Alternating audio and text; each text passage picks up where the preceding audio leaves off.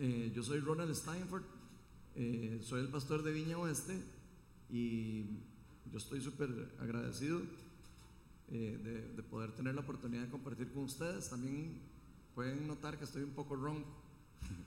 Me quedé ronco la semana pasada de cantar. Entonces, por eso no se oía mi voz ahí. Yo soy un gritón. Entonces, ahora estaba calladito ahí, callado. Entonces, vamos a ver si me alcanza la voz para, para lo que falta. Espero que sí, para que estén orando por eso. Pero vamos a empezar hoy con este tema de la sanidad del cuerpo, que la verdad creo que es un tema que se las trae, ¿verdad? Yo creo que todos los que estamos aquí sabemos, tal vez incluso hasta, hasta las ideas que tenemos en nuestra mente, las cosas que podríamos tener en nuestra mente acerca de, de que si realmente la sanidad puede ocurrir, ¿verdad? Y cosas así, ¿verdad? Creo que todos en cierta forma le tenemos cierto como, no sé, como, como un misticismo raro, ¿verdad? Eso, como que uno dice, ¿será que, verdad? Jesús puede sanarnos a nosotros de algo físico. Entonces, yo no sé si a ustedes les pasa lo mismo que a mí, pero bueno, a mí me pasa eso y a mí me gusta siempre abrir mi corazón. Me gusta ser genuino con lo que, con lo que digo, con lo que yo siento y con lo que creo. Aunque digan, qué raro ese pastor que sea tan, tan, no sé, como tan, que dice a veces algunas cosas como tan, que tal vez se las debería guardar para él, pero no, a mí me gusta la verdad ser como, como soy y, y que ustedes también entiendan que que ustedes y todos nosotros somos iguales, o sea, tenemos los mismos problemas y las mismas dificultades. Pero en caso mío, a veces eh, yo he sentido, o por lo menos me ha costado verlo de esa forma, a veces no es más fácil creer. No sé, pónganle que alguien me llegue y me dice, viste que Juanito le dio cáncer y está con cáncer. Yo no sé ustedes, pero para mí es más fácil decir, sí, Dios lo va a sanar, a Juanito, y en el nombre de Jesús, y yo oro por él, y de verdad orar por él y todo. Como que uno es un poquito más fácil cuando es la otra persona la que está enferma, ¿verdad? Entonces uno ora y Señor, pero como que no es lo mismo cuando uno es el que tiene cáncer. Hay algo, yo no sé, yo no sé, ¿verdad? Pero cuando es uno el que está enfermo o es uno el que tiene el problema, uy, qué difícil, ¿verdad? Ahí sí empieza uno. ¿Será, verdad, que Dios me va a sanar de esto? ¿Será que Dios me puede sanar de eso? ¿Será tan siquiera que existe la posibilidad de que verdad hay un Dios? Digo, hasta eso llega a pensar uno, ¿verdad? No sé ustedes, pero cuando uno lo tocan así en el cuerpo, a la cosa se pone complicada, ¿verdad? Incluso eh, empieza a pensar uno tonteras, empieza a pensar un montón de cosas y, los que tenemos o hemos sido afligidos en algún momento por alguna enfermedad física, yo creo que pues, me entienden lo que estoy hablando y, y tal vez hasta decimos, es que la gente no sabe lo que es, o sea, así, la gente no sabe lo que es estar enfermo, ¿verdad? Pueden tener una idea ahí, pero, pero no, no saben cuando uno siente dolor, cuando uno siente eh, algo particular o cuando alguien llega un momento y que le dicen, tiene una enfermedad complicada. Las cosas ahí se vuelven diferentes. No es tan fácil tener la fe para decir, sí, sí, Dios me va a sanar. No sé si les ha pasado a ustedes eso, pero a mí me ha pasado montones. Y miren que yo creo que en general la sanidad física, o sea, la sanidad del espíritu que vimos la semana pasada, yo creo que todo el mundo dice gloria a Dios, ¿verdad? Cuando uno dice, y entonces eh, le perdono sus pecados. ¿verdad? Amén. Eso es muy fácil, creo yo, ¿verdad? como entenderlo. Pero cuando, cuando uno está enfermo y alguien ora por uno y le dice que ese cáncer se destruya en el nombre de Jesús y cosas así, pucha, como que se vuelve bastante más complicado. Y creo que Jesús eso lo tenía claro. Eh, en los evangelios vemos a Jesús, incluso en algún momento particular, cuando va a sanar un paralítico, los fariseos estaban ahí, ¿verdad? Y Jesús estaba hablando, como siempre, cosas del reino de Dios, ¿verdad? Y le estaban cuestionando a él, ¿de quién es este que anda perdonando pecados? ¿De qué? O sea, blasfemia, ¿verdad? de todo le decían a Jesús. Y está Jesús y ve a este paralítico, ¿verdad? quiero que se lo imaginen como en un lugar donde había un montón de gente, porque así era donde, donde Jesús hacía estas cosas. Y estaban los maestros de la ley, los fariseos, ¿verdad? Los fariseos, por si acaso, para los que no saben, eran las personas más preparadas, eran personas súper inteligentes no eran tan, tan tontos como se lee cuando uno los lee. Uno lee la Biblia y uno cree que los fariseos eran unos babosos, no sé, jamás. Eran personas súper preparadas, eran personas eh, súper inteligentes y eran personas que se sabían la Biblia de memoria. Era, de hecho, era, eso es lo que trabajaban, trabajaban eh, eh, enseñando la palabra de Dios. Entonces Jesús viene un día y les dice, y se encuentra un paralítico y están todos los fariseos ahí, escuchando todas las enseñanzas de Jesús. Y Jesús dice, se acerca donde paralítico y le dice, ah, se lo voy a parafrasear, ¿verdad? le dice algo así como, ay, tus pecados te son perdonados. Y alguno empezó, blasfemia, uno de los que están ahí.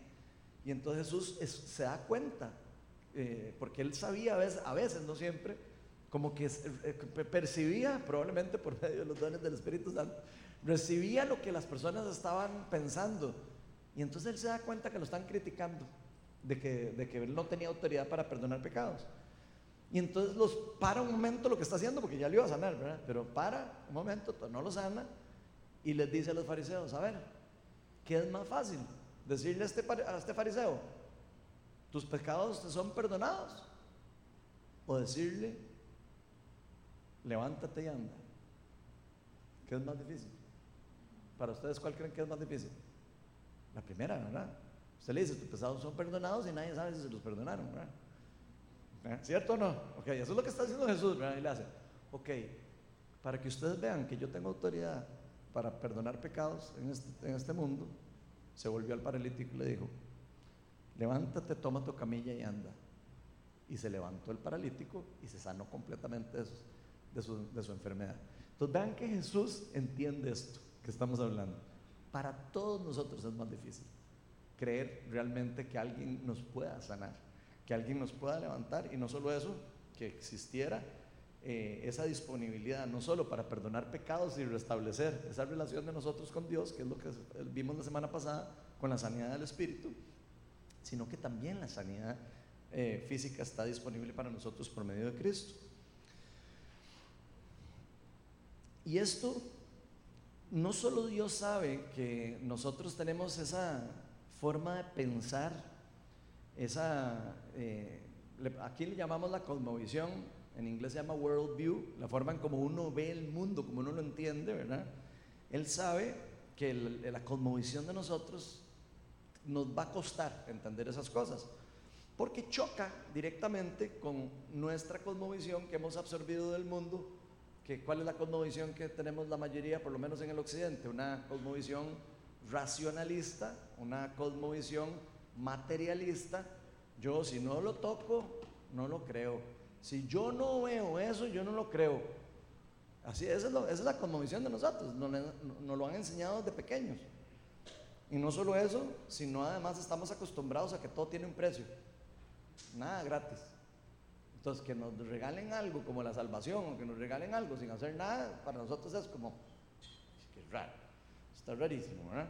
Entonces Jesús sabe que ese tipo de mentalidad es lo primero que tenemos que cambiar. Y eso es lo que él hacía con sus discípulos. Les enseñó a cambiar su cosmovisión. Él les iba con ellos caminando por todo lado, les iba enseñando, les enseñaba cómo sanar enfermos, cómo, cómo él podía sanar enfermos. Después les dio la autoridad a ellos para sanar enfermos. Pero para ellos, imagínense lo difícil que fue también, para los eh, discípulos. Andar con alguien que está sanando enfermos y que después les dice, bueno, pues después van a ver ustedes, ahora lo vamos a ver. ¿eh? Entonces, eso es cambiar la cosmovisión que tenemos acerca del mundo y, absorber una cosmovisión bíblica, una cosmovisión que, eh, que, es la real y la verdadera que Jesús quiere que tengamos para nosotros. Y dentro de esta cosmovisión bíblica, la sanidad física es algo que está disponible para los cristianos. Usted puede tener cualquier cosmovisión que usted quiera, pero la cosmovisión bíblica es clara en que la sanidad del espíritu y la sanidad de, la física, la sanidad, la inmunización y todo lo que estamos estudiando aquí está disponible para nosotros. ¿Ok? Por eso la charla de hoy la titulé La sanidad del cuerpo, porque vamos a estar hablando un poco de eso, pero vamos antes de empezar a invitar al Espíritu Santo para que, uno, para que abra nuestro entendimiento y dos, para que nos ayude a cambiar la cosmovisión y podamos tener una cosmovisión bíblica. Señor, Pa, tú conoces nuestras debilidades, conoces las cosas que pensamos, conoces las cosas que hemos aprendido desde pequeños. Tú conoces nuestras mentalidades científicas, nuestras mentalidades eh, de ingenieros, de arquitectos, de economistas, o sea, tú sabes quiénes somos, nos conoces en lo más profundo. y lo que te pedimos es para que, a pesar de que no nos gusta, te pedimos para que hoy podamos soltar un poco esa mentalidad y tu Espíritu Santo nos hable directo a nuestra alma, a nuestro corazón. Señor, te pedimos para que se caigan todas las barreras racionales que hemos puesto, tal vez para entender todas estas cosas que tú nos quieres enseñar a través de la Biblia, a través de tu Hijo Jesucristo. Tu palabra nos enseña que toda la lógica humana es ilógica para tu reino. Y a veces leemos esas cosas y creemos que es como algo vacilón o bonito, lo que sea, Señor. Y realmente son mentalidades que chocan, mentalidades que no permiten a veces recibir lo que tú tienes para nosotros. Así que te pedimos humildemente, Señor, que nos permitas abrir nuestra mente y, ser cambiados por tu mente. Que la mente tuya, Jesús, sea lo que fluya a través de nosotros. En el nombre de Jesús. Amén.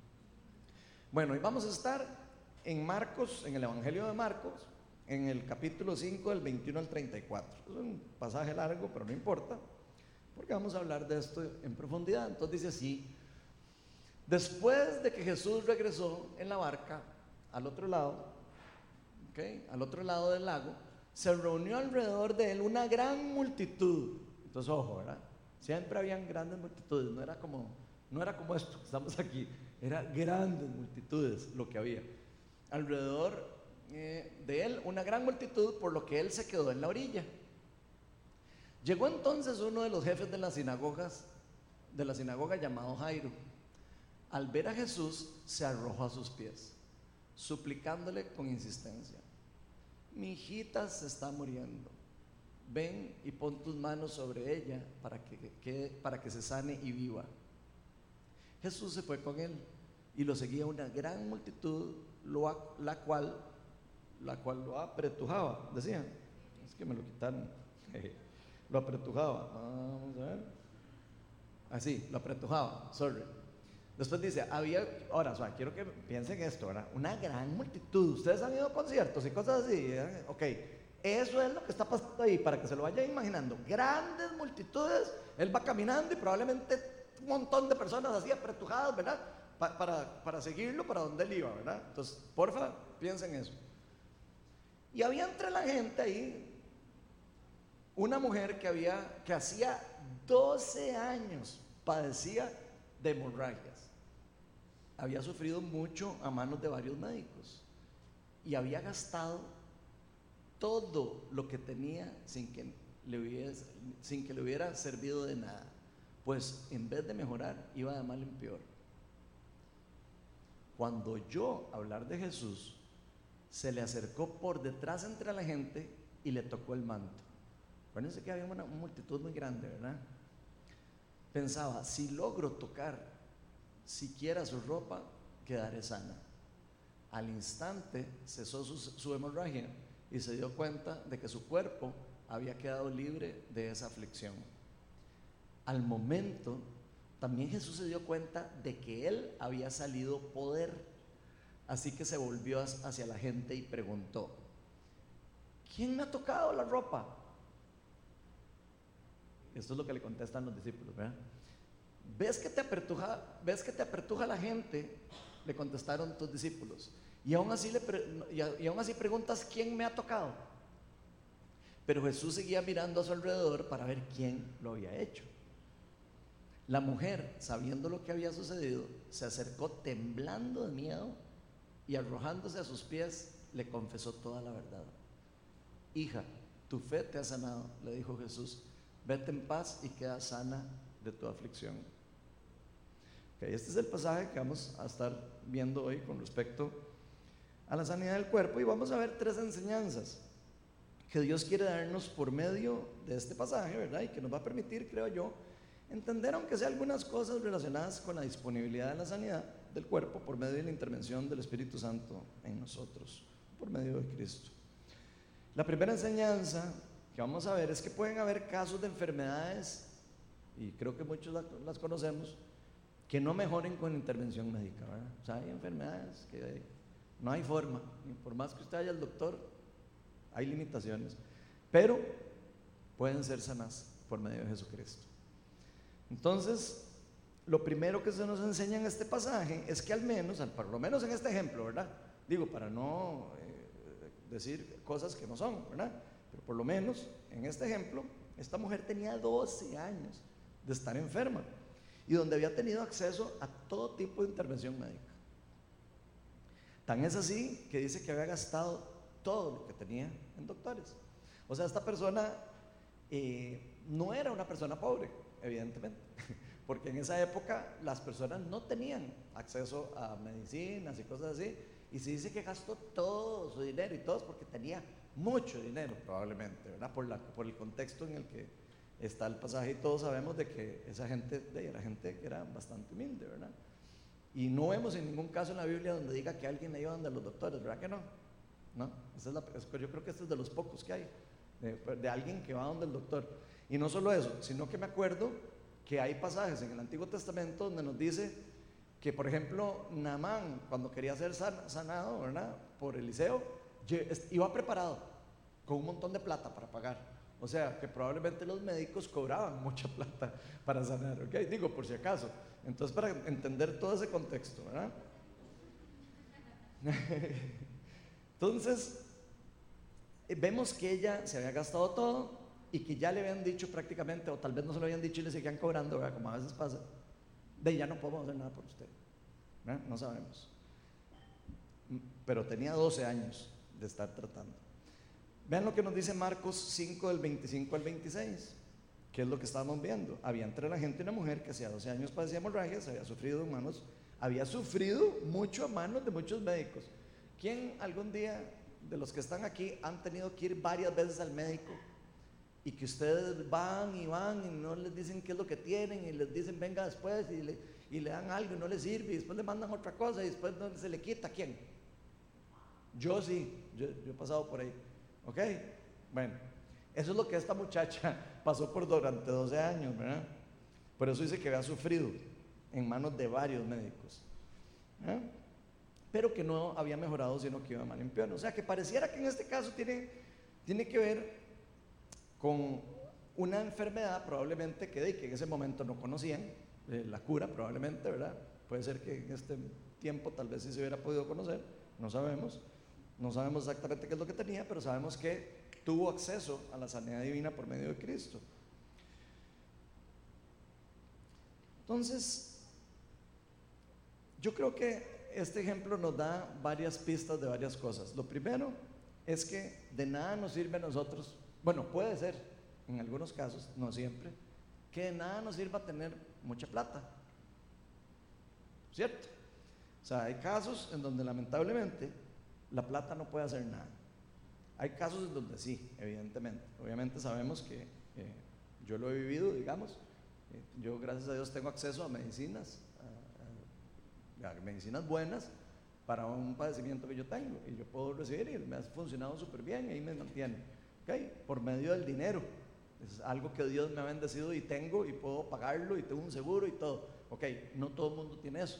¿eh?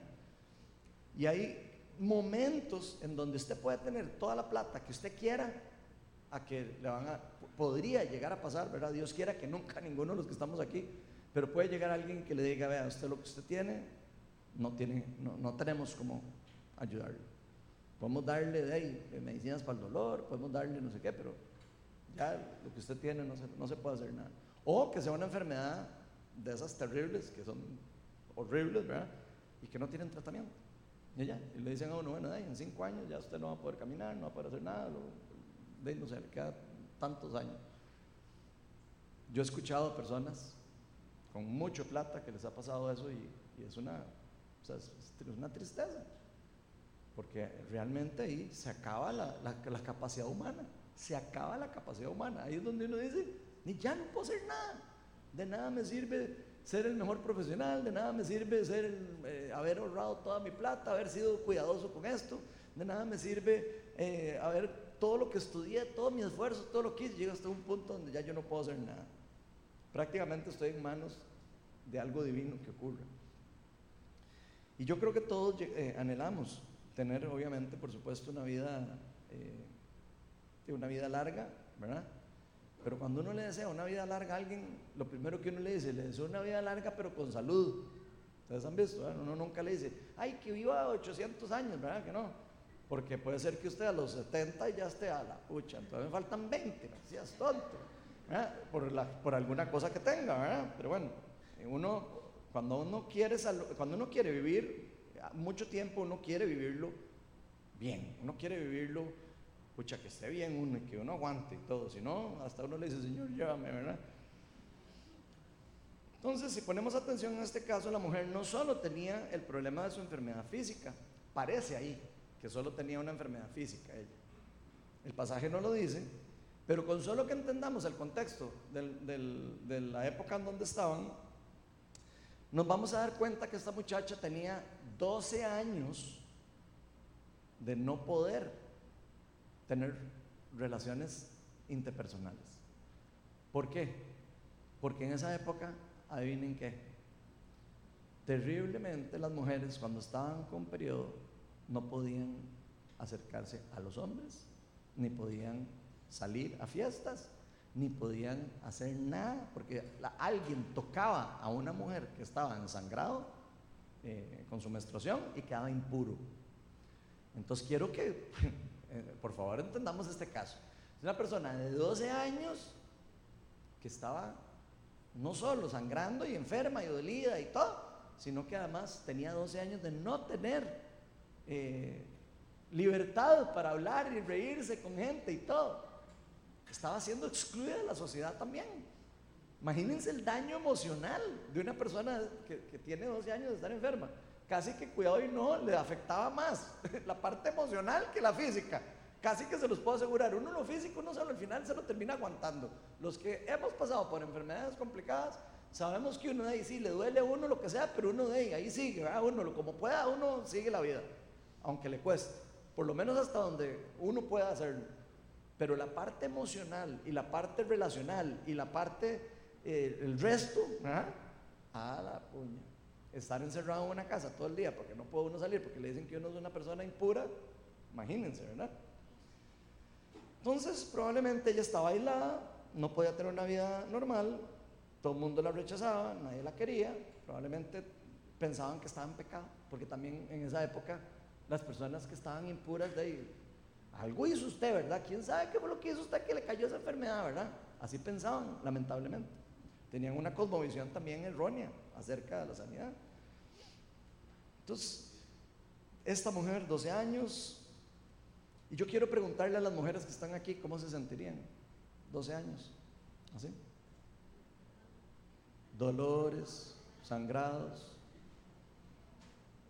Probablemente tenía anemia la mujer. Digo, ahora que sabemos un poco más, ¿verdad? Los asuntos, sabemos de que una persona que sangra, sí, tiene anemia. Probablemente no tenía energía, probablemente estaba de, decepcionada. Yo me imagino que esa mujer no tenía muchas ganas de vivir, sinceramente. No, yo sé que no lo dice el pasaje, pero yo sí me puedo imaginar. Que conozco personas que han vivido mucho tiempo con aflicciones de ese tipo y, es duro, es duro. Eso no solo afecta, como les digo, la parte física, afecta también eh, la parte emocional, la interpersonal, e incluso si tiene esposo o lo que sea, también puede afectar. Imagínense lo que es estar casado con alguien y no poder tener relaciones sexuales en 12 años. Porque es impura la mujer. aquí no dice que está casada, pero digo, quiero que vayan pensando en todas las cosas que puede tener, ¿verdad? Por eso, aunque no parezca, una enfermedad física puede llegar a tener implicaciones en la vida social y emocional de las personas. En este caso, como les dije, ya no podía solo, eh, socializar, no podía salir, la rechazaban y quién sabe qué más cosas, Pero definitivamente no era solo una enfermedad lo que ella tenía. O sea, no es un padecimiento solo la enfermedad de hemorragia lo que Jesús está haciendo aquí cuando le dice tu fe te ha sanado y vete en paz. No le está diciendo vete en paz solo por la enfermedad que tenía, se lo está diciendo por un montón de cosas. Era una gran carga, era una gran aflicción lo que tenía. De hecho, si ponemos atención cuando Jesús la sana, esas son las palabras que usa, las que acabo de decir. En Marcos 5:34 dice, vete en paz, ya, se acabó tu aflicción, vete en paz y queda sana de tu aflicción. O sea, ya no te vas a tener que preocupar nunca más por toda esa carga emocional que tenías, ya vas a poder tener una vida otra vez normal, vas a poder tener una vida social nuevamente, una vida espiritual nuevamente, probablemente espiritual porque ahí tuvo un encuentro con Cristo, ¿verdad? Tras de eso. ¿eh? Entonces no solo fue sana, sino fue sana espiritualmente, le entregó la vida a Cristo, probablemente después de un milagro de ese calibre, probablemente la, la muchacha dijo, no, este es el Hijo de Dios, ¿verdad? De fijo. Jesús entiende que las personas que están pasando por enfermedades, especialmente con varios años de aflicciones, necesitan paz, están en desesperación. Jesús lo sabe. Y que normalmente sufren mucha aflicción. Ahora, en este ejemplo se nos menciona que ella fue por mucho tiempo a todo tipo de médicos sin tener ningún cambio, ¿verdad? Esto no siempre es así. Yo conozco muchos casos, casos incluidos el mío, en donde uno tiene un muy buen resultado de ir a, a médicos, ¿verdad? Pero en este caso particular no era el caso. Yo creo que todos los que estamos aquí sabemos que la medicina, y quiero aclararlo, la medicina es una bendición de Dios. El que, yo creo que el que no entiende eso, ¿verdad? Está, está un toquecillo enredado porque de verdad es una bendición tener acceso a medicina. Lamentablemente no todos tenemos acceso a la medicina, pero debería ser algo que todo el mundo debería tener acceso. Por eso aquí en Costa Rica tratamos de tener el seguro social y lo, cuidamos y todo eso, por lo importante que es, ¿verdad? Con la medicina cada vez hay más, tenemos más ayudas para poder recibir restauración, sanidad o mejoría, o posibilidades por lo menos de tener una mejor vida eh, con asistencia médica de distintas enfermedades pero sabemos que la medicina tiene un, tiene un límite, o por lo menos por ahora tiene un límite. No sabemos qué tanto va a ir avanzando la medicina, pero así como ahora existen enfermedades que no tienen cura, en esa época tampoco. Tampoco habían eh, medicinas. Entonces van a haber momentos en donde probablemente la medicina no va a poder hacer algo por nosotros.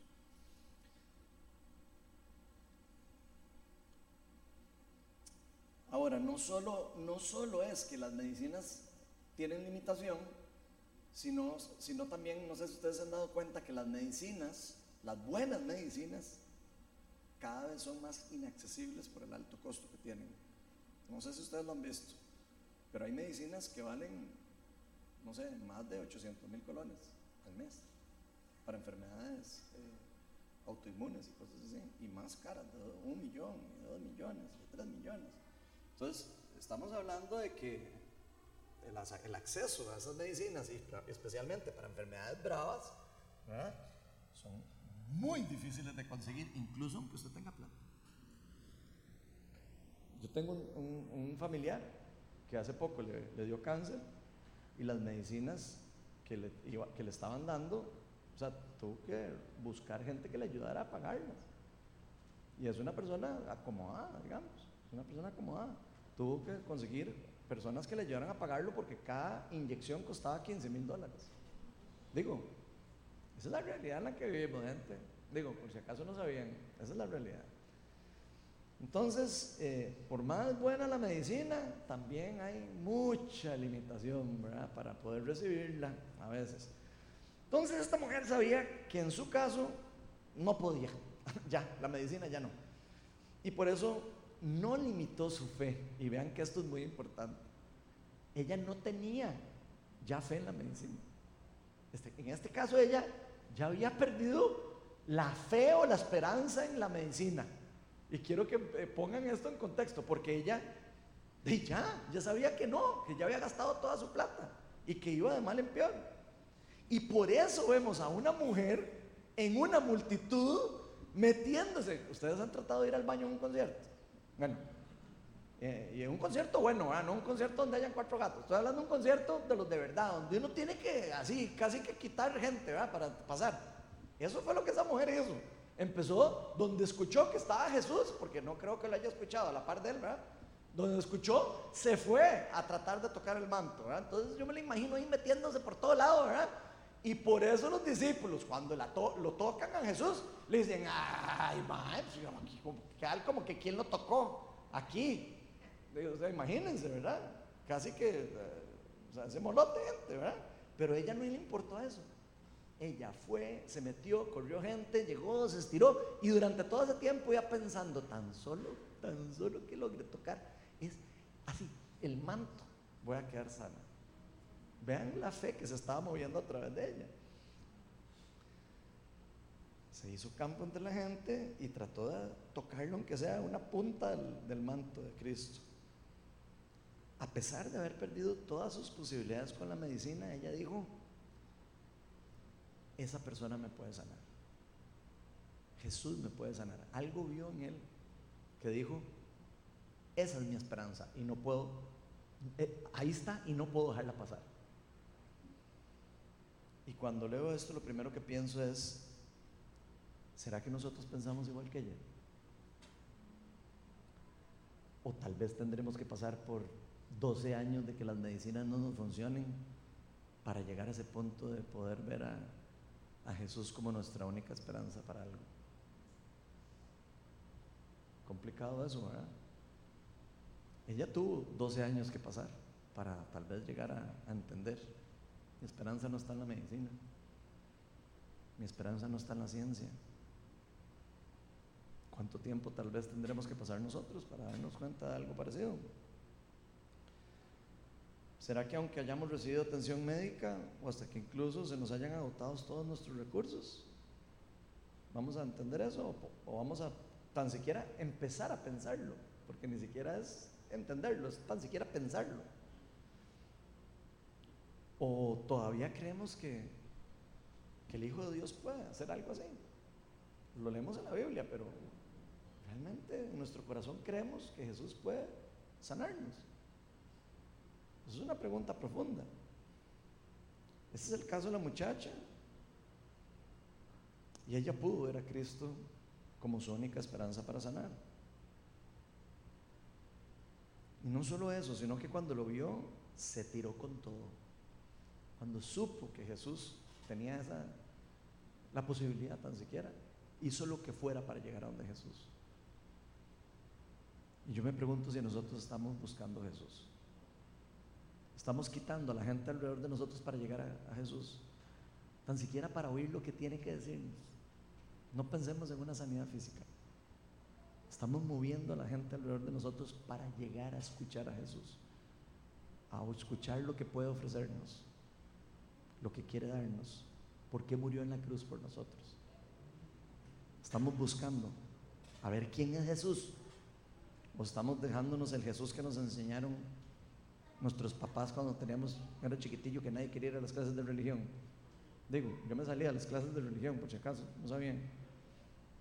Ahora me doy cuenta que, que tal vez el Jesús que me presentaron a mí era un Jesús bastante diferente al de la Biblia.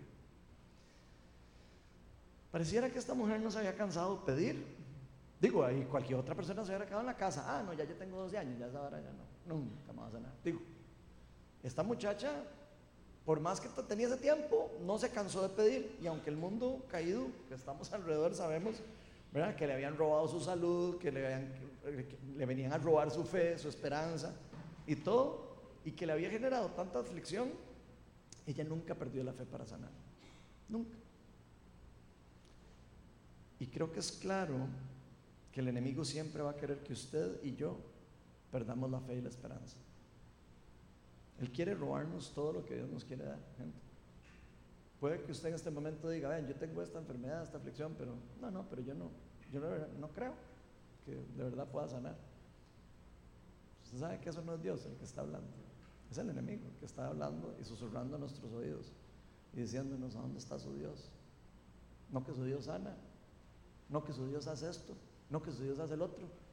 Y entonces, ¿por qué lo deja usted 12 años así enfermo? Ese es el tipo de preguntas y de cosas que pasan en la mente de nosotros porque el enemigo quiere hacernos creer que nuestro Dios es un Dios malo, que nuestro Dios es un Dios que no es misericordioso, que no es bondadoso y un montón de cosas. Pero vean lo que dice Jesús en Juan 10, del 9 al 10. Dice así, yo soy la puerta. El que entre por esta puerta, que soy yo, será salvo. Esa palabra que está usando ahí es soso. Será sanado, será salvado. La misma, la, misma palabra que se usa en griego koiné. Se moverá con entera libertad. Una persona que es sana físicamente y restaura su relación con Dios, no solo se sana, no solo puede recibir sanidad física, sino hay sanidad espiritual, emocional que ocurre adentro. Por eso esa, palabra salvo, eh, soso es como sanidad completa, sanidad y salvación. Se, moverá con entera libertad y hallará pastos. ¿No se les parece lo que le estaba diciendo a la muchacha? Vete en paz. Ya encontraste ese, ese lugar de paz por lo menos temporalmente, ¿verdad? Porque todos morimos de algo en este mundo, pero por lo menos le dieron esa sanidad eh, durante el tiempo que le quedaba. El ladrón no viene, esto es Jesús siguiendo hablando, después de que dijo todo eso tan bonito, ¿verdad? Que suena todo como poesía. El ladrón no viene más que a robar, matar y destruir. O sea, el enemigo, el mundo en el que ustedes viven, no vienen, no, no, no quieren que usted tenga paz, no quieren que usted esté en pastos, quieren robar, matar y destruir lo que usted crea de Dios. Eh, para eso vino el enemigo, para eso vino Satanás, a robar, a matar y a destruirlo. Pero yo he venido para que tengan vida y la tengan en abundancia. Esas son las palabras de Cristo. Y eso hay que creerlo. Sabemos que vivimos un mundo caído, sabemos que el, enemigo está gobernando este mundo en cierta forma. Le dicen el príncipe de las tinieblas, le, dicen el príncipe de este mundo en la Biblia. Y Jesús dice, el, príncipe de este mundo va a ser expulsado. O sea, que si va a ser expulsado es porque eh, está ahí. Y porque está haciendo de las suyas. Jesús dice en otro, en otro pasaje, dice, yo he venido al mundo para destruir las obras del enemigo. Pero también en otro pasaje dice, yo he venido a este mundo no para condenar el mundo. Juan 3:17. He venido a, salvarlo por medio de mí. Eso es lo que dijo Jesús. Y la gente todavía creemos de que Jesús quiere destruirnos y que quiere que está permitiendo que todo el mundo se enferme porque quiere que todo el mundo se vaya al infierno. Digo, hay gente que piensa así. Jesús lo dijo muy claro. Yo no vine al mundo para condenar el mundo. Yo sé que el mundo está mal y que el enemigo ha robado y está destruyendo. Yo vine más bien para lo contrario. Vine para salvarlo y vine para, para eh, restaurarlo por medio de, él. Y Jesús nos está diciendo, vean, el enemigo y en el ambiente en el que ustedes están, es un ambiente de guerra, no es un ambiente eh, nice. Ustedes están en un lugar donde hay dolor, sufrimiento, donde hay cosas que están pasando que no son necesariamente producto de Dios, sino son productos de una rebeldía que ocurrió atrás. Es producto de un mundo que se destruyó y se separó de Dios. Y Jesús vino a restaurar eso. Y eso no hay que perderlo de vista. Pero Jesús dice, Vean, el mundo está así, sí, yo sé que hay enfermedad, dolor y sufrimiento, pero ¿saben qué? Ya yo actué, ya yo vine y vine para empezar a instaurar el reino de Dios en la tierra. He venido a traer vida, he venido a traer las cosas del reino de Dios, las promesas del futuro. Las estoy trayendo aquí. ¿Cómo sabemos? Porque las promesas del reino eran cuando venga el reino de Dios y se establezca en la tierra, no habrá sufrimiento, ni dolor, ni enfermedad, ni... eso es lo que dice la Biblia.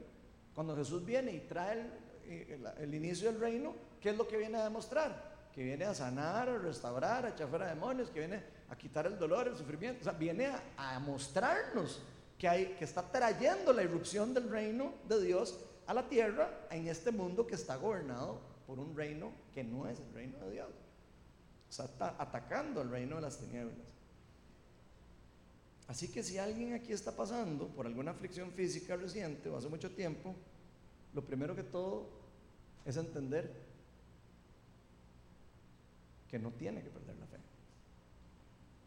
Que estamos en un mundo caído. Estamos en una guerra. Lo crea o no lo crea, estamos en una guerra espiritual. En Cristo hay poder para sanar cualquier tipo de enfermedad. Y eso no lo digo yo, lo dice la Biblia. Incluyendo las físicas que no tienen cura médica. Incluyendo las físicas que no tienen cura médica. De hecho, en este caso, incluso Jesús pudo sentir también salir poder de él. Y no podemos perder de vista eso tampoco. Jesús no es como nada más una persona muy buena que, vino y que no sé qué, y que entonces decía cosas muy bonitas y muy coherentes. No, no, no. Tenemos que entender, Jesús tiene el, tiene el poder del reino de Dios en él. Y aquí se ve en este pasaje. Y no solo en este pasaje, un montón. Entonces hay que, hay que acordarnos lo que hemos venido hablando durante toda esta conferencia, ¿verdad? Dios tiene el poder y ese poder está a nuestro alcance. Y sabemos que está a nuestro alcance porque Jesús lo dijo. Jesús dijo, todo lo que yo haga, más lo leí ahora hace un rato, el pasaje que hablamos al inicio, todo el que cree en mí, todo el que, todas las obras que yo he hecho las hará mayores. Eso es uno de los pasajes, pero Él nos ha dicho también que el reino de los cielos está cerca, así lo anunció Él, ¿verdad? Arrepiéntanse porque el reino de los cielos está cerca. Sabemos, esto, esto lo estoy como repasando la semana pasada, arrepiéntase porque el reino de los cielos está cerca. Después agarra y dice, si yo echo fuera demonios con medio del poder del Espíritu Santo, significa que qué? Que el reino de Dios ha llegado a ustedes, Mateo 12, 28. Y después dice, y después verán al Hijo de Dios venir en gloria y destruir, la muerte el enemigo, etc. O sea que el reino de los cielos es algo que está ya aquí, que está cerca y que todavía no está totalmente establecido. Entonces hay una, hay una guerra espiritual, hay, un, hay una tensión espiritual entre el reino de Dios y el reino de las tinieblas que se está ahora peleando después de que vino Cristo. Antes no, antes de Cristo estaban en fiesta todos, todos los del reino de las tinieblas. Digo, por si acaso, lean la Biblia, ¿verdad? Cuando Jesús echa fuera un demonio, que después más adelante vamos a ver, que de los demonios que decían, ¿y este por qué, está, por qué apareció antes de tiempo? Así dicen los demonios. ¿Qué está haciendo aquí? ¿Por qué ha venido a mortificarnos antes de tiempo? Estaban totalmente asustados de que Jesús había venido antes de tiempo. Pero aunque ese reino no esté establecido en su totalidad, Jesús nos enseña a pedirlo. Nos dice, ustedes tienen poder y autoridad para hacerlo. Cuando nos enseñó a orar, nos dice, ¿cómo debemos orar? Venga a nosotros tu reino y hágase tu voluntad aquí en la tierra como en el cielo. Nos enseñó a pedir que el reino viniera y, que irrumpiera en la tierra. Y lo que nos enseña es a no perder la fe, pero sí nos enseña a arrebatar las promesas del reino. Jesús tiene el poder para sanar el cuerpo, obviamente. Jesús tiene el poder para sanar toda una enfermedad y toda dolencia. En varias ocasiones vamos a experimentar irrupciones del reino, como lo que pasó la semana pasada aquí. ¿Qué son irrupciones del reino? Hay momentos en donde Dios se mueve con poder y uno ve cosas que uno dice, ¿y qué pasó ahí? el amor de Dios y, esas promesas del futuro se adelantan y, empiezan a actuar en la vida de las personas. Algunos reciben sanidad física, algunos reciben sanidad espiritual, otros reciben sanidad de liberación demoníaca, que vamos a ver después mañana.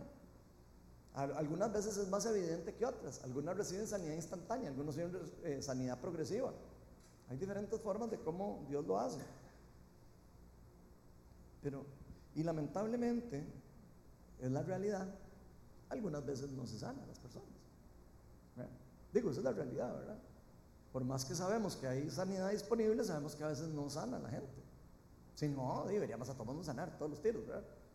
Y no sana a la gente precisamente por lo que estamos hablando. El reino de Dios todavía no está 100% establecido en la tierra. Pero si uno hace las obras del reino, si uno hace lo que Jesús hizo, los discípulos y todo, uno va a ver que un gran porcentaje de las personas reciben sanidad. No podemos garantizarle a la gente sanidad al 100%, o sea, el que diga eso es un mentiroso. Pero sí sabemos que podemos ofrecer lo que la Biblia enseña, que está disponible y que podemos recibirla en cualquier momento. ¿Cuándo? Eso es cosa de Dios, no nosotros. Pero nosotros tenemos que pedirla, tenemos que hacer caso a lo que Él nos dijo. Lo que sí hay que tener muy claro es que si somos cristianos, si nosotros le hemos entregado la vida a Cristo, vamos a recibir sanidad de cualquier tipo, ya sea la física, sanidad espiritual, lo que sea, o en esta vida o en venidera, en una de las dos. Pero eso sí está ya garantizado. Fijo, pongan la firma, ¿ok? Porque eso sí está prometido en la Biblia. Y en este ejemplo sí nos dice que, Jesús mismo se dio cuenta que salió poder de él para sanar. Y ojo la reacción de la mujer, Marcos 5 del 30 al 34. Al momento también Jesús se dio cuenta que, había salido, eh, de que él había salido poder, así que se volvió y preguntó, ¿quién me ha tocado la ropa? ¿Quién me tocó? Él quería saber quién le había tocado. Y después más adelante, para no leerles todo, dice la mujer sabiendo lo que había sucedido, se acercó temblando de miedo. Escucha, yo no sé si ustedes le llaman la atención eso, pero ¿quién sabe qué conmovisión tenía ella de Dios? Ella pensó que seguro que le iban a, pegar ahí, yo no sé. ¿Por qué tiembla de miedo la muchacha? ¿Por qué, ¿Por qué le da miedo decir fui yo el que la toqué? ¿Están viendo eso? Hay una conmovisión errónea en nosotros. Pensamos que Dios, no sé, que, o, que no nos quiere, o, o, tal vez, tal vez ella pudo ver en ella el poderío de Dios también. Que la Biblia nos enseña que es importante también eso, ¿verdad? Entonces pareciera que o tuvo miedo por la cosmovisión equivocada que tenía acerca de Dios, o sintió un respeto santo por la persona que tenía delante. Yo me inclino un poquito más por la segunda, pero creo que algo tenía de la otra también. Nos pasa a todos, ¿verdad? Que creemos como que Dios no quiere hacer las cosas con nosotros. Y ella reconoció el señorío de Cristo y probablemente por eso se tiró a los pies. Había un temor santo de ella en, lo que ocurrió y que Jesús estuviera diciendo, ¿quién fue? ¿quién fue? Fui yo, Señor. Fui yo, Señor. Ella seguro creyó que Jesús le iba a regañar, pero había un gran respeto y un señorío que ella tal vez pudo reconocer en Jesús. Y ella le confesó, fui yo, Señor. Y yo sé que Jesús probablemente, bueno, bueno, yo sé por lo que ocurrió ahí. Que Jesús probablemente la vio y dijo, esta doña tiene 12 años de estar enferma. Y movió a todo el mundo para tocar el manto mío. Qué fe, qué linda. Ese es el tipo de siervo que yo quiero. Me imagino Jesús pensando así, ¿verdad? Porque él, me imagino que era así de bueno, ¿verdad?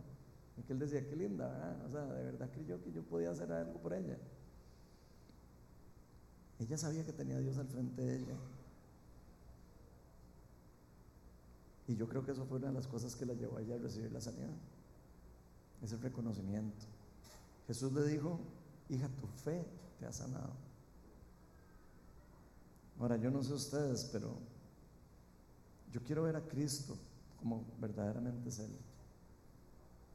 Yo no quiero ver a Cristo como, uy, ¿qué me va a hacer Cristo? Cristo dice, ya yo no los voy a tratar a ustedes como mis siervos, los voy a tratar como mis amigos. Ese es el Cristo que sale en la Biblia. Yo quiero ver a Jesús como mi Salvador, como mi Rey. Pero lo más importante, como mi Señor. Hay un señorío de Él. Jesús no es nada más ahí una persona a la que uno tiene que admirar y ya, es una persona a la que uno tiene que seguir. Es una persona a la que uno se somete, porque realmente cree que en el señorío de Él, en su, en, su, poder de rey. Y creo que ese señorío es muy importante. Yo quiero seguirlo. Tiene que ser alguien al que yo me, me quiera someter. Si yo conozco a Jesús y creo en Él conozco las cosas que Él hace y las cosas que Él cree y cómo Él me ve, yo me puedo someter a Él. Si no lo creo, difícilmente me puedo someter a Él. Es, difícil someterse a, alguien que uno cree que es un emperador. Yo no creo que, una persona diga, ay, yo me someto aquí al emperador. No.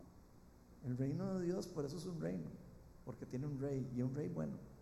Un rey bueno al que los siervos le decimos, yo te sigo porque Sé que sos un rey bueno y además porque te admiro, te respeto. Y a quien reconozco que eres el único, la única puerta. Y ese es Cristo. La segunda enseñanza que vamos a ver es que una fe verdadera en, Cristo puede hacer que algo imposible para el hombre sea posible por medio de Él.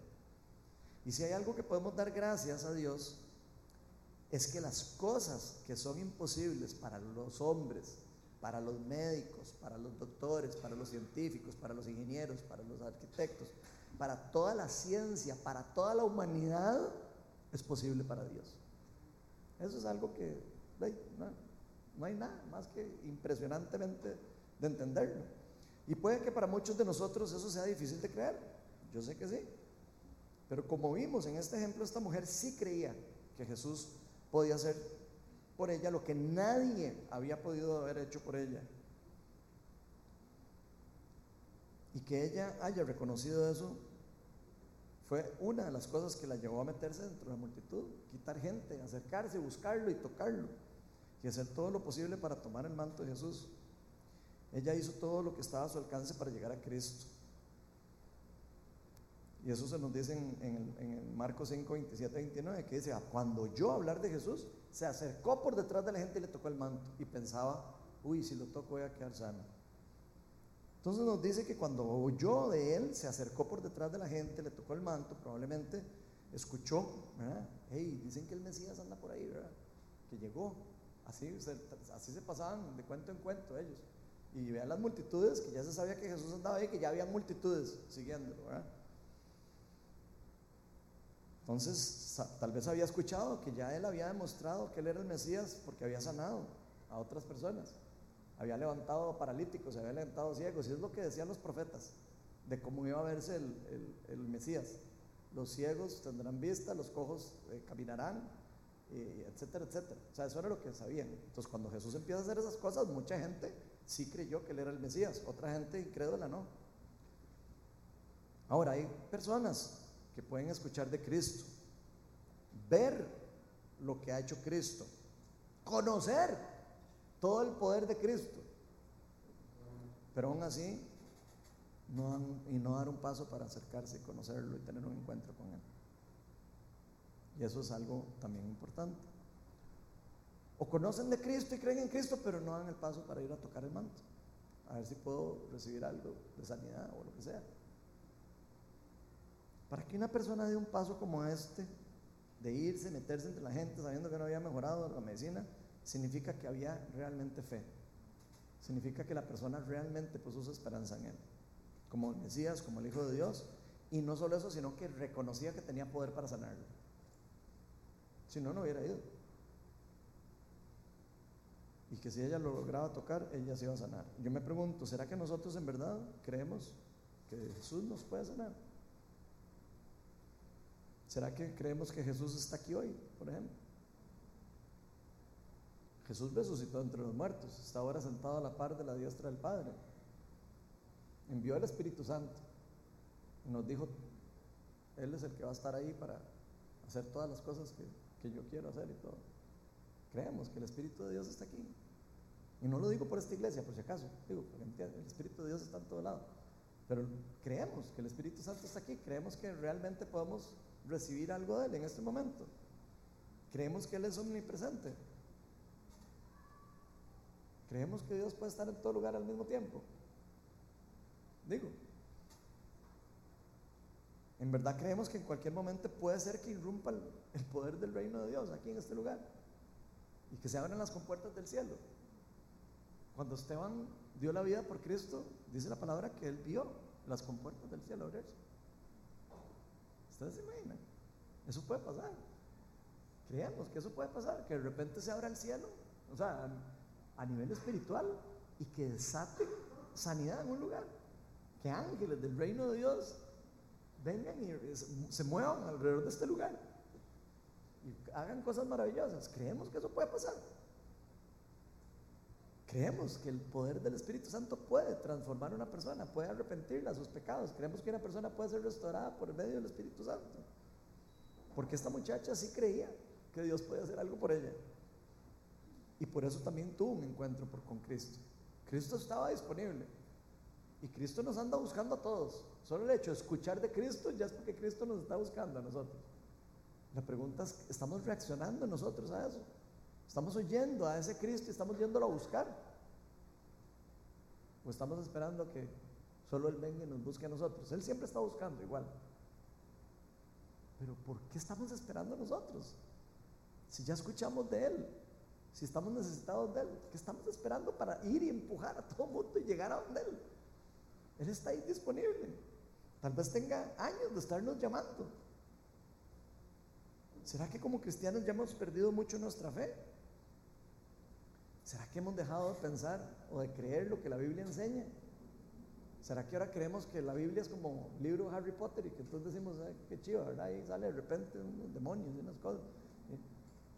¿Será que hemos perdido totalmente la realidad acerca del señorío de nuestro Dios y de la importancia de su palabra? ¿Será que oraron por nosotros varias veces y ya perdimos la esperanza? Me pregunto. Tal vez puede ser que usted haya recibido 800 veces oración de sanidad. Y usted diga, no, pues, ya que ya, Dios no me quiere sanar. Vean, si hay algo que la Biblia nos enseña, es que Cristo quiere sanar. Usted podrá creer que no. Pero si usted lee la Biblia, yo después le pregunto a usted, ¿usted qué cree? ¿Que quiere sanar o que no quiere sanar? Después de leérsela toda. A ver si usted me dirá si no quiere sanar. Jesús. Digo, Jesús es Dios encarnado. Es la representación del Dios Padre. Si usted quiere conocer cómo es Dios, conozca a Jesús, dice la Biblia. Él es la fiel representación de qué es lo que piensa Dios, cómo actúa Dios, qué es lo que quiere hacer Dios. Y Jesús sanaba a los enfermos, echaba fuera demonios, resucitaba a los muertos. Y en pasajes decía y sanaba a todos los enfermos. Y aún así hay personas que dicen, ¿será que quiere sanar? ¿Será que quiere? La Biblia enseña que quiere. ¿Por qué? A veces no sanamos o por qué? Eh, eso es otro cuento. Pero de que quiere, la Biblia pareciera, ¿verdad? Que dice que sí, pareciera.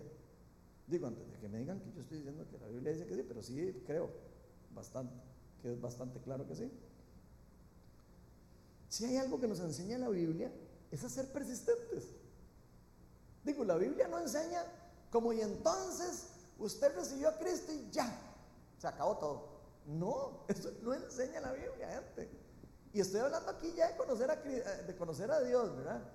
Pero en cuanto a las cosas que Dios da, la Biblia dice, pidan y se les dará. El que busca encuentra. La Biblia pide que seamos insistentes. Hay parábolas que dejó Jesús particularmente para tratar ese tema. A que nunca perdamos la esperanza, aunque parezca que no se va a recibir. A siempre estar atento a lo que Dios está haciendo en un lugar. Tal vez a veces no nos damos cuenta de lo que Dios está haciendo en un lugar. Entonces no participamos de eso. Yo soy de los que creo que algunas veces una fe verdadera va de la mano con la persistencia. Por lo menos eso sucede en la Biblia. ¿O no? Una fe verdadera va como que hay algo ahí que necio, ¿verdad? casi como sea necio. ¿eh? A la par de esa fe yo veo esa necedad. Yo no sé ustedes, yo lo veo en la Biblia. Puede que en algunos casos veamos sanidad inmediata, otros en intermedia, progresiva, y puede ser que a veces no lo veamos. Pero que la Biblia enseña que hay que pedirlo y que hay que ser persistentes, eso enseña. Y creo que ahora el problema que tenemos nosotros, especialmente en esta época, es que la tecnología nos ha vuelto demasiado impacientes. Porque ahora nosotros hacemos clic, clic, ya está listo.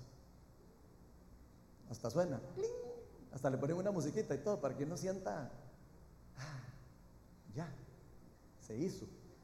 ¿Se han cuenta?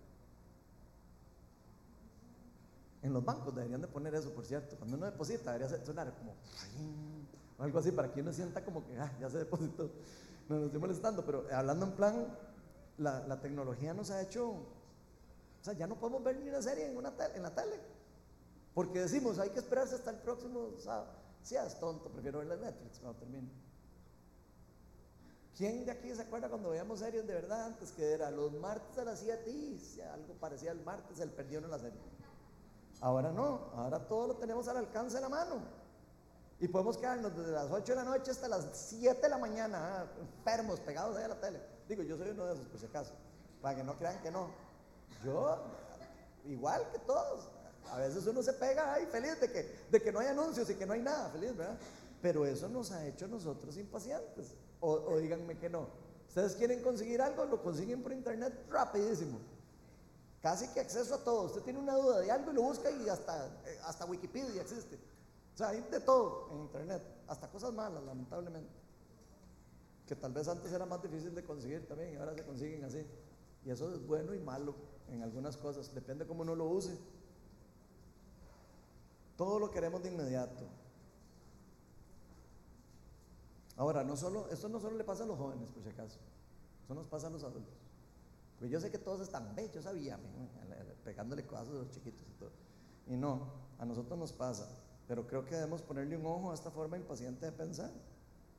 Vean la parábola que nos enseña Jesús por medio de Lucas 15, del 5 al 9. Dice, supongamos, continuó, hay dos parábolas que hablan de algo parecido a esto, pero le voy a explicar en esta, vamos a ver.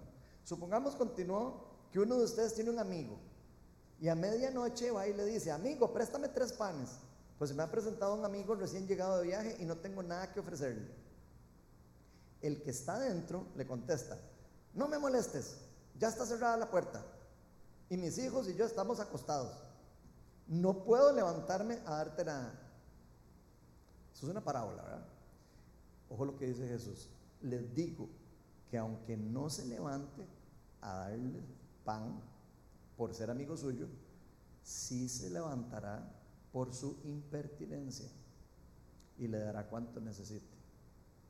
Así que yo les digo, pidan y se les dará. Busquen y encontrarán. Llamen y se les abrirá la puerta. Porque todo el que pide recibe y al que busca encuentra y al que llama se le abre. ¿Qué está diciendo Jesús ahí? No acepten un no cuando están pidiendo. No acepten el no, sean insistentes. En otro, hay otra parábola donde habla de del juez injusto. Y la muchacha le pasa insistiendo al juez, y el juez era injusto. Y el juez, que no, que no, que no, hasta que la muchacha estaba tan necia que Jesús usa ese ejemplo para contar eso. Dice, y entonces el juez injusto, ya por la necedad de la señora, dijo, ay, le voy a conceder lo que está pidiendo. Y después dice, si un juez injusto hace eso, ¿cuánto más hará un juez justo? Hoy.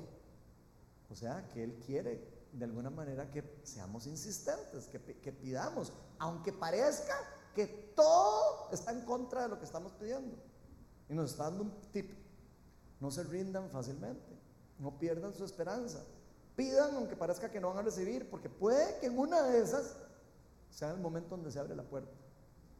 Y puede ser que hoy sea el momento, no sabemos. Pero hay que pedir. Lo mismo ocurre con, con esa parábola que les dije. Así que quiero, probablemente Dios quiere que nosotros sepamos que hay cosas que van a parecer que no nos quieren abrir la puerta. Que va a parecer que no está siendo justa la cosa. Pero que si nosotros a veces seguimos y seguimos, puede ser que se abra la puerta. Y puede ser que cambie la, la situación.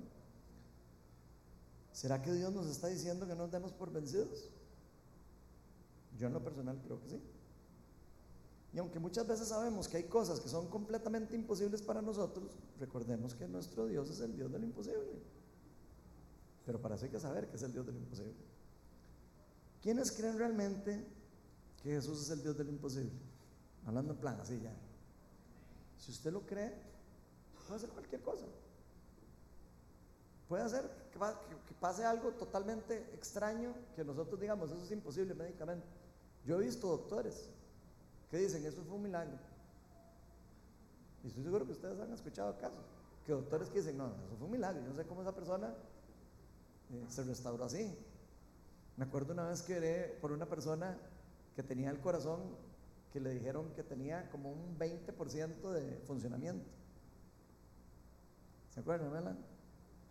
Y oramos por él y a la semana era, era o sea, ya era, era algo que los doctores lo tienen muy bien estudiado y en eso no pasa. Y pasó de 20% a 85%. Y el doctor le dijo, man, no sé qué fue lo que pasó. Y yo sí sé lo que pasó. Dios lo tocó y lo sanó. Tal vez no al 100%, pero lo suficiente para darle vida. Lo suficiente también para mantenerlo humilde durante toda su vida. No sé, digo yo. Ya estoy inventando yo, pero lo que quiero es que para que vean que eso sí pasa. ¿Quién no va a creer entendiendo que nuestro Dios es el Dios que hizo todo el universo? ¿Ustedes alguna vez se han puesto a pensar en la magnitud de eso? El universo, todo que está funcionando en absoluta perfección, donde los eh, físicos y todo hay más de uno que dice, eso es imposible que eso haya sido de la nada. Claro, hay otros necios que dicen, sí, sí, de la nada se formó la nada. Sí, ¿quién formó la nada? No sé, pero de la nada se forma la nada. Y claro, decir eso es muy fácil. Probarlo es diferente. Por eso nadie lo ha podido probar. Que algo de la nada no se puede hacer con la nada, obviamente. Tiene que haber algo que haga algo. Entonces a veces hay que tener más fe para ser ateo que para ser cristiano. Porque creer que nada puede hacer algo, seas tonto. Eso sí, eso sí está duro de creer. ¿Eh? Digo, para que vean lo ilógico de, cómo el enemigo cega a las personas. A un nivel que, que, ni la lógica humana tiene lógica. O sea, que hasta la misma lógica humana se contradice. Pero Él creó el universo. Él creó todo. ¿Cómo no va a poder hacer cualquier otra cosa? ¿Cómo no va a poder crear algo insignificante como una parte del cuerpo de alguno de nosotros aquí. O sanarla. Si creó los astros, las estrellas, el universo, todo en absoluto equilibrio. Con solo ver la naturaleza podemos ver la gloria de Dios. Es impresionante. Y nosotros seguimos creyendo que podemos salvarnos por nuestra propia cuenta. Nosotros creemos que podemos seguir viviendo nuestras vidas sin, Dios. Eso sí es una ilógica humana también. Entender eso y decir, ¿y cómo va a ser que yo vaya a querer seguir viviendo sin, sin ayuda del Creador? Seguimos creyendo que podemos sanarnos de diferentes métodos, que no importa dónde, todas las cosas que lo hagan uno ser bueno, está bonito y, y es lo mismo, ir a, no sé, adorar al, al Dios de los griegos y al Dios de no sé qué, al final es lo mismo, todos llevan a Dios. Y al final lo importante es ser buena gente. Esa es la lógica del mundo.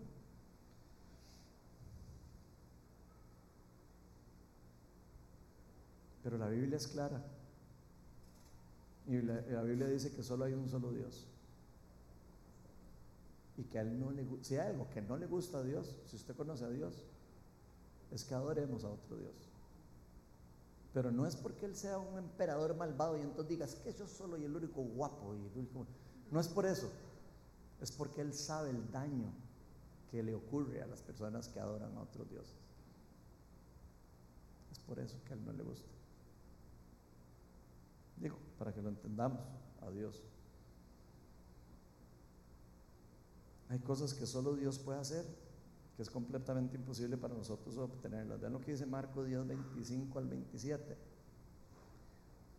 Le resulta más fácil, aquí están hablando a Dios, eh, a Jesús, de, de, cómo nos salvamos y todo eso. Y les dice, vean, les resulta más fácil a un camello, por favor imagínense el camello, pasar por el ojo de una aguja que un rico entrar en el reino de Dios.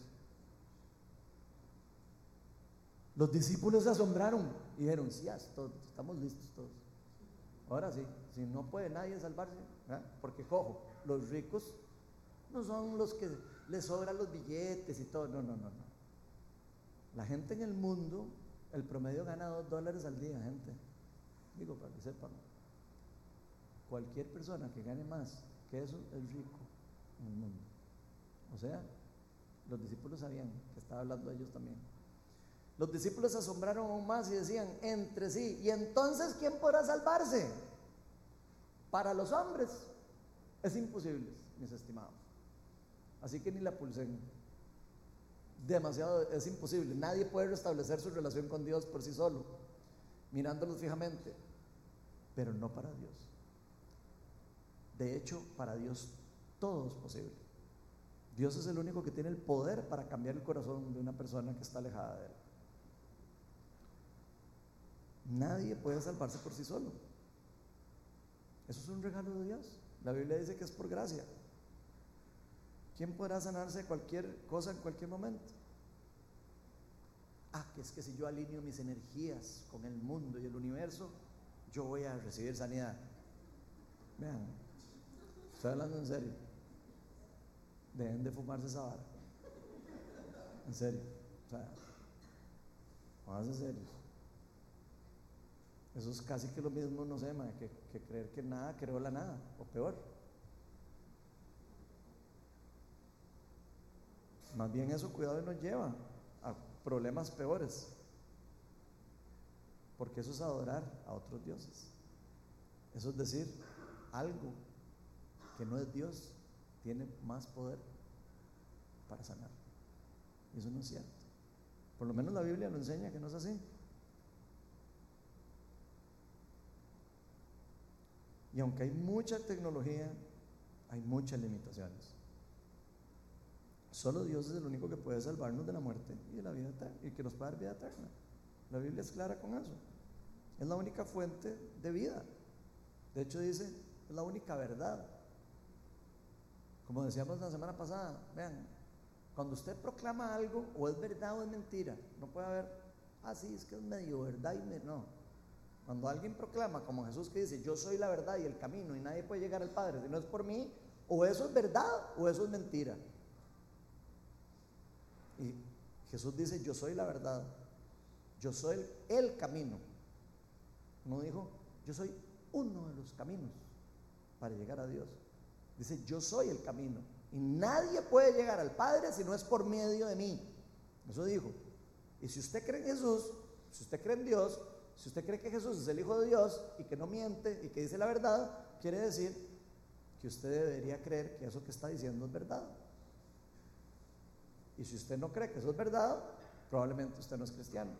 Le doy la mala noticia. Aunque usted no lo crea. Y eso es algo que deberíamos de reconocer. La fe verdadera va de la mano de reconocer el verdadero señorío de nuestro Dios. Es importante reconocer la dimensión y el tamaño de nuestro Dios.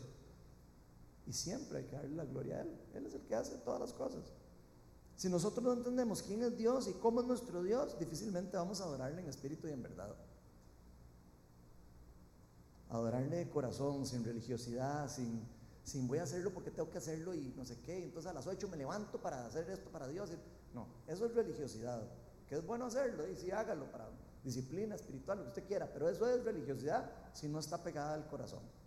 Si no está pegada de una realidad genuina que está ocurriendo en su corazón sin conocerle bien, difícilmente vamos a poder someternos a Él por, por, convicción, sino más bien le vamos a buscar por religión.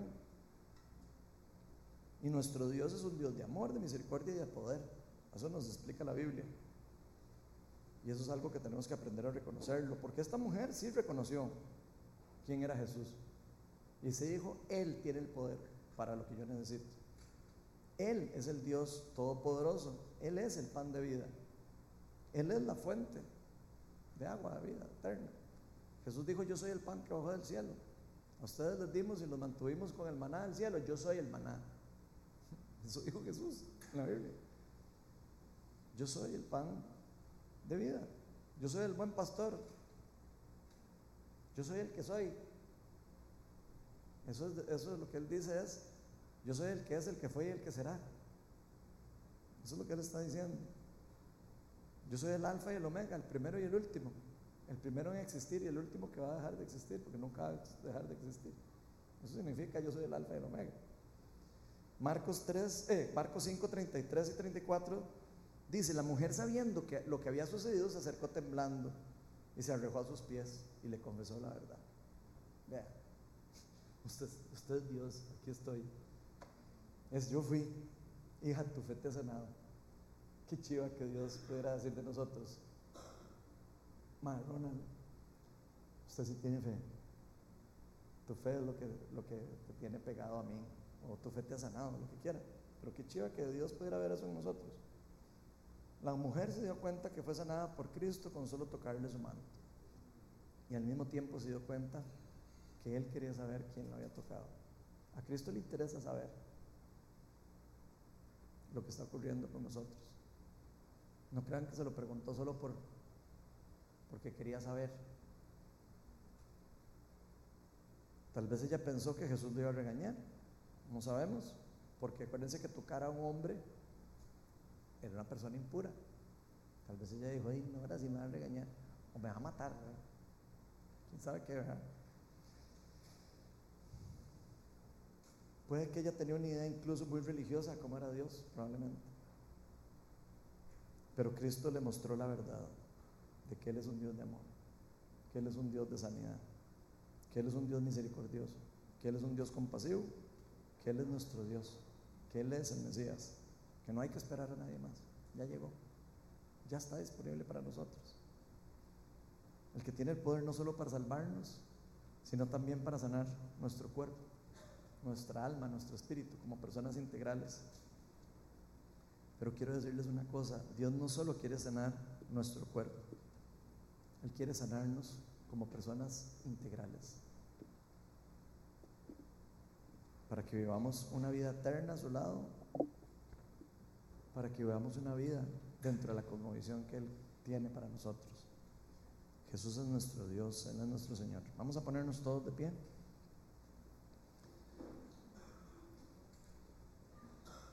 Y puede que muchos de los que estamos aquí de, nunca hemos visto una sanidad física. Yo sé que aquí de fijo hay personas que nunca en su vida han visto una sanidad física pasar al frente de, de ustedes. Yo he visto, en mi caso personal, he visto espaldas sonando mientras estoy orando.